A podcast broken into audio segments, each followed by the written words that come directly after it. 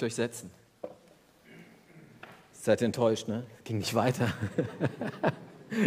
also keine Angst, wir werden noch singen. Ähm, hat ganz eine bestimmte Bedeutung.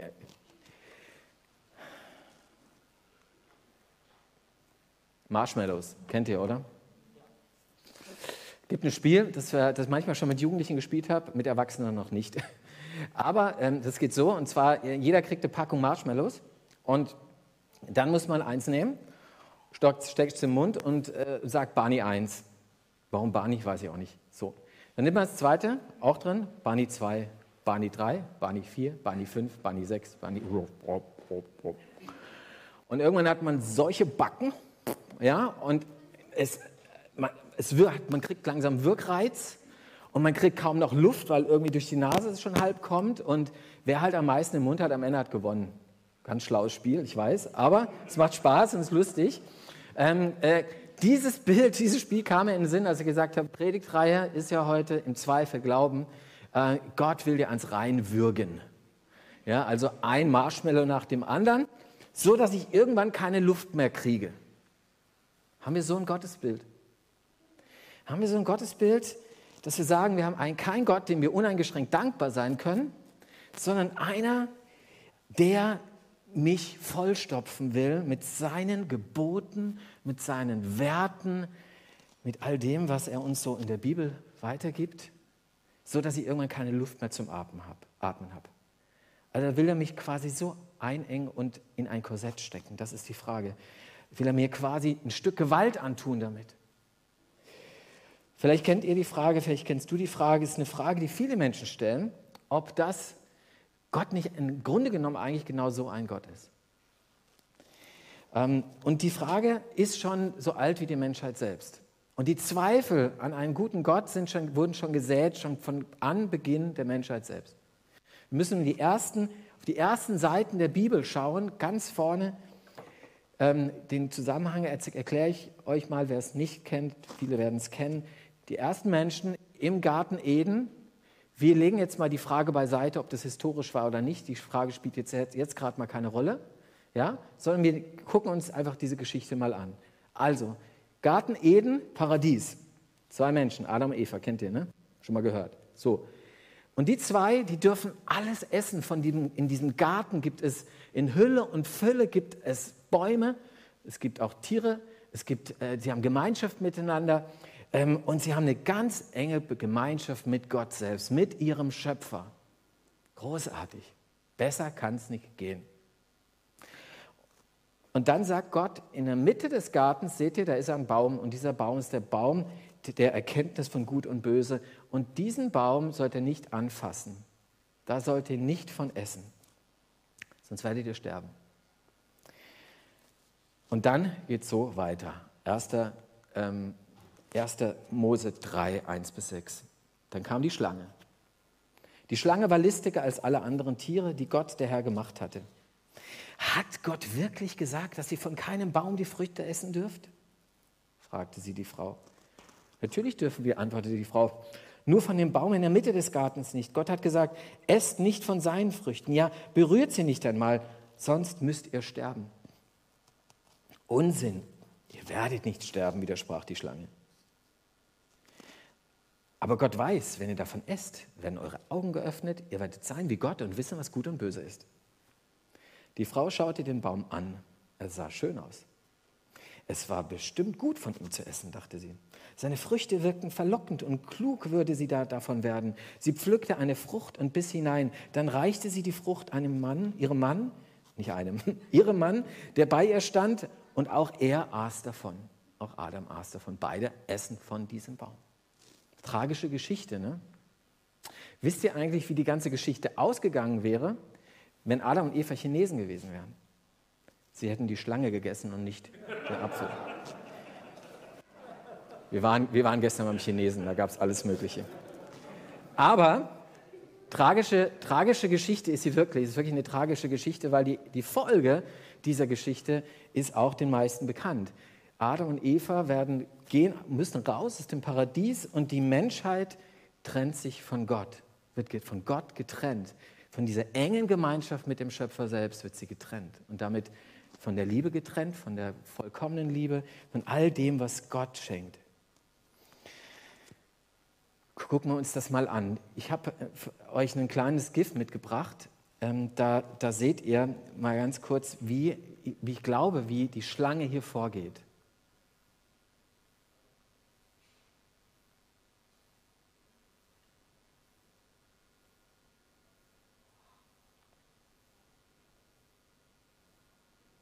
Okay, es war's. Die Schlange schleicht sich langsam an Adam und Eva heran, und zwar mit Zweifeln. Zwei, ein doppelter Zweifel, den sie hier äußert. Sie schleicht sich heran und irgendwann packt sie zu. Sie packt zu.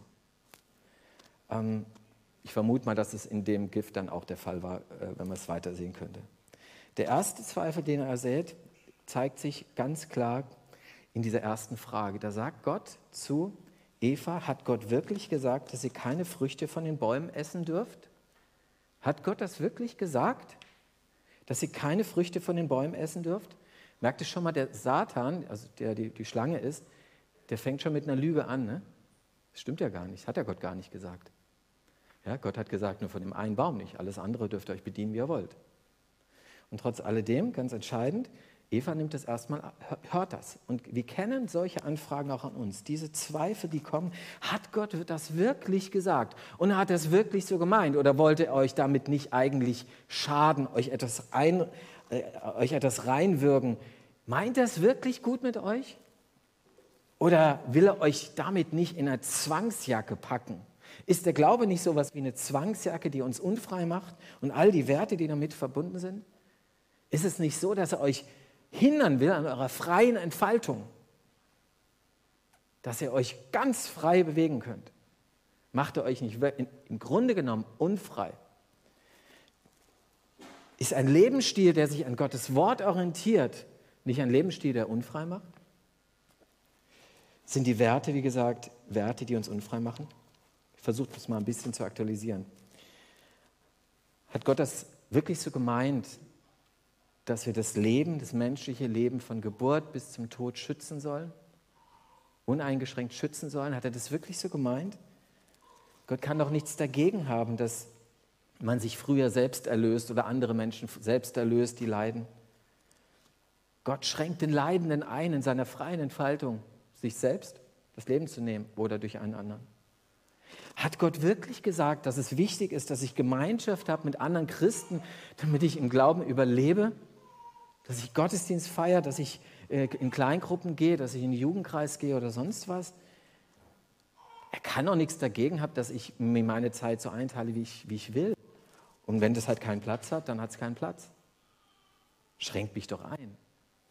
Hat Gott wirklich gesagt, dass wir die beste Botschaft der Welt auch in die Welt tragen sollen, also zu unseren Nachbarn, unseren Freunden, überall hin? Hey, ich habe so viele Aufgaben im Kopf schon tagtäglich, das kann Gott doch nicht so gemeint haben. Der engt mich ein. Und ein ganz heikles Thema, müsste man eine Predigt zu machen, aber ich bin mutig und äh, reiße es trotzdem ein. Hat Gott das wirklich so gemeint, dass Sexualität ausschließlich in einer Ehe zwischen Mann und Frau gedacht ist? Was ist das für eine Enge? Gott meint es doch nicht gut. Wo bleibt die Freiheit? Eva hört sich das an und wir können uns alle in Eva, glaube ich, und Adam äh, sozusagen äh, wiederfinden, dürfen wir jedenfalls. Ähm, und Eva hört sich das an und dann fängt ein, ein Kampf an, ein innerer Kampf. Vielleicht sieht sie schon, wie sie langsam angeschlichen kommt, die Schlange, und innerlich, kämpft sie auch mit dieser Schlange. Und sie sagt, nein, liebe Schlange, Nein, das, so ist es nicht. Gott hat uns ganz viele Früchte gegeben und geschenkt. Wir dürfen von allen Bäumen essen, die hier stehen. Nur von dem einen eben nicht. Und ich ergänze jetzt mal, und das wird uns wird schon gut sein. Weil wenn Gott das sagt, dann ist das gut. Dann wird uns das bewahren von irgendwas Schlechtem. Gott versorgt uns großartig. Die, dieses Vertrauen ist bei Eva immer noch da an dem Punkt. Und sie kämpft ein Stück, wie gesagt, mit Satan. Vielleicht kennt ihr das auch in euch, dass ihr manchmal diese Zweifel hört und dann gibt es diesen inneren Kampf und dann sagt ihr, stopp, nee, Moment mal, nein, so ist das nicht. Es mag sein, dass mir manche Medien, manchmal die Gesellschaft, manchmal meine Familie, manchmal wer auch immer gewisse Dinge einredet, die, äh, die, wo sie sagen, das ist gut für uns und handeln nicht nach dem, was Gott uns sagt in seinem Wort. Ähm, und äh, vielleicht ist ja was dran, kennt ihr das? Und dann sagen wir, nein, will ich nicht. Ich will nach deinem Wort leben, nach dem leben, was du mir sagst. Und genau so ähm, handelt oder kämpft sozusagen sie mit, ähm, äh, sie mit, mit diesem Zweifler schlechthin, mit diesem Satan, mit, dieser Schlange. Und dann beißt aber trotz, endlich, trotz, trotzdem letztendlich die Schlange zu. Und das ist der zweite Zweifel. Gott will ja eins reinwirken, auf sein Wort ist kein Verlass. Der, der, die Schlange zweifelt nämlich jetzt die Worte Gottes an. Sie sagt, liebe Eva, Gott sagt, dass ihr sterben werdet, wenn ihr von dem Baum esst. Ich sage dir mal, glaubst du das ernsthaft? Das sind doch nur große Worte. Gott meint es nicht gut mit dir. Und mit dem, was er sagt, meint er es auch nicht gut. Er will dir nur Angst machen mit unwahren Behauptungen, dass es irgendwelche Konsequenzen haben könnte. Auf ihn und sein Wort ist kein Verlass. Er will nur eins verhindern, und zwar eins ganz Entscheidendes, dass du nicht wirst wie er, dass du nicht wirst wie Gott. Wenn du aber dich dagegen auflehnst, dann wirst du sein wie Gott. Das ist die Versuchung. Und dann wirst du wirklich frei sein. Dann wirst du wirklich Freiheit erleben. Dann hast du dich endlich von diesem Vater im Himmel verabschiedet, der es nicht gut mit dir meint. Gottes Wort ist nicht zuverlässig. Sein Wort ist nicht zuverlässig. Und deswegen handel auch nicht danach. Handel nicht danach. Am Dienstag haben wir Stolpersteine Abende wieder. Und die Stolpersteine Abende, wer es noch nicht weiß, das sind diese Abende, wo es um Fragen geht, über die man stolpert im Glauben. Und eine Frage ist die, war, wie zuverlässig ist die Bibel eigentlich? Herzliche Einladung dazu. Abkündigung hier schon. Äh, und da geht es um die Frage tatsächlich, wie zuverlässig ist sie einmal in ihrer Überlieferung und dann auch, wie zuverlässig erlebe ich sie? Erlebe ich sie als ein zuverlässiges Wort Gottes? Und ist auf sie Verlass? Also seid dabei. Ich glaube fest, dass dieses Wort wahr ist und dass, da zuverlässig, dass sie zuverlässig ist, dieses Wort, diese Bibel. Auf sein Wort ist Verlass. Denn Gott verfolgt mit seinem Wort ja ein Ziel. Und zwar eben nicht, um uns eins reinzuwirken, sondern, dass wir besser leben. Es gibt einen Prediger, heißt Lutz Schäufler, der hat ein kleines Büchlein zu den zehn Geboten geschrieben. Eigentlich für Jugendliche, auch für Erwachsene ganz nett, finde ich. Und das heißt, zehnmal besser leben. Zehn Gebote. Zehnmal besser leben. Zehnmal besser leben. Das heißt also nicht zehnmal Einschränkungen erleben, nicht zehnmal sich ans Reinwürgen lassen, sodass man nicht mehr atmen kann, sondern zehnmal besser leben. Zehnmal freier leben. Und genau das, das ist es, was Gott uns möchte, mit uns möchte. Das ist es, was er für uns vorhat. Aber Adam und Eva, wie gesagt, lassen sich einlullen, ihr kennt die Geschichte. Und ähm, wie, wie, wir übrigens auch ganz oft, ihr wahrscheinlich ähnlich wie ich auch, äh, Eva verliert den Kampf und in ihr gibt es vielleicht so eine Stimme wie, ja, nun, was die Schlange sagt, das klingt ja irgendwie logisch. Was mir von außen so vermittelt wird in der Gesellschaft und sonst, das wirkt, wirkte irgendwie logisch. Wieso sollte ich jetzt konsequent an dem bleiben, was Gott mir sagt? Warum soll ich nicht von dieser Frucht essen? Wie soll, soll ich mir da überhaupt schaden? Warum soll mir das schaden? Gott hat letztendlich, und das steckt dahinter, Gott hat letztendlich keine Ahnung vom Leben und von mir. So, jetzt bin ich also gefangen bei dieser Schlange und jetzt, wie komme ich raus aus dieser Zweifelssackgasse? Aus diesem Denken, dass wir Gott nicht uneingeschränkt danken können, dass er nicht uneingeschränkt gut ist. Ich möchte unseren Blick lenken, wie so oft, auf diesen Gott, der sich uns ja auf einzigartige Weise gezeigt hat. Und mir ist es in den letzten ähm, Wochen so ganz deutlich geworden. Ich bin sehr berührt worden von, habe ich letztes Mal schon erzählt hier im Gottesdienst, von einer neuen Serie, die heißt The Chosen. Ähm, und The Chosen, The Chosen zeigt das Leben Jesu mit sehr, sehr, sehr frei, vom, sehr, der, die, die Rahmenhandlung ist sehr frei, aber der, der Kern ist, äh, ist sehr an der Bibel dran. Und es ist natürlich ein Stück eine Predigt. Man kann sagen, es ist eine Predigt. Und wir haben uns das angeguckt, meine Frau und ich, und sind noch dabei. Die erste Staffel sind wir fast durch. Und ich merke wieder, wie mein Blick weggelenkt wird von manchen Versuchungen, von manchen Zweifeln, von manchem Unglauben in meinem Leben hin auf diesen Gott, auf diesen Jesus. Wie Maria von Magdala, die, die gefangen ist und wirklich in Ketten ist, besessen ist, befreit wird von Jesus durch seine liebevolle Heilungstat. Wie er einen, den Gelähmten heilt und sich ihm zuwendet in seiner ganzen Liebe. Und so weiter und so fort. Wenn ich Jesus sehe, dann sehe ich Gott. Das haben wir im Konfi-Unterricht am äh, Mittwoch gemacht. Ja? Wie kann ich eigentlich Gott erkennen? Ich kann Gott in Jesus erkennen, da in erster Linie. Und wenn ich auf ihn schaue und wenn ich sein Leben anschaue, dann sehe ich, dass Gott uneingeschränkt gut ist. Dass es ein Gott ist, der mich befreit, der mich belebt, der mich erneuert, der, der mich in die Arme nimmt, der mich aufrichtet, der am Kreuz alles für mich gibt, der mir Leben schenkt. Das ist dieser Gott. Und das ist mir ganz wichtig. Ich habe das immer wieder gehört, auch von, als ich Christ geworden bin. Aus meiner eigenen Familie kam ab und zu, ja, warum lebst du eigentlich so oder so? Äh, das schreibt dir doch deine Kirche vor, ne? Gesagt, äh, meine Kirche, evangelische Kirche. Äh, nee, mir schreibt keiner was vor, ich will so leben. Warum? Weil ich weiß, dass dieser Gott es uneingeschränkt gut mit mir meint und dass sein Wort uneingeschränkt gut ist. Und deswegen nehme ich es an und versuche es zu leben. Das ist entscheidend. Das ist eine Grundvoraussetzung an die Güte, an die Goodness im Englischen, also Gutsein, an das Gutsein Gottes zu glauben. Dass er uneingeschränkt gut ist und mich liebt und dich liebt und das Beste für dich will. Amen.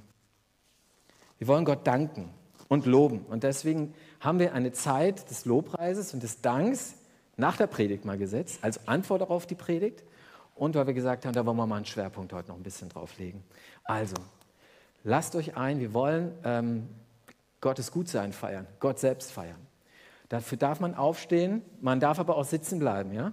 Also alles möglich äh, und äh, nicht irritiert sein, wenn mal jemand die Hand hebt oder so. Das äh, ist bei uns auch mal üblich.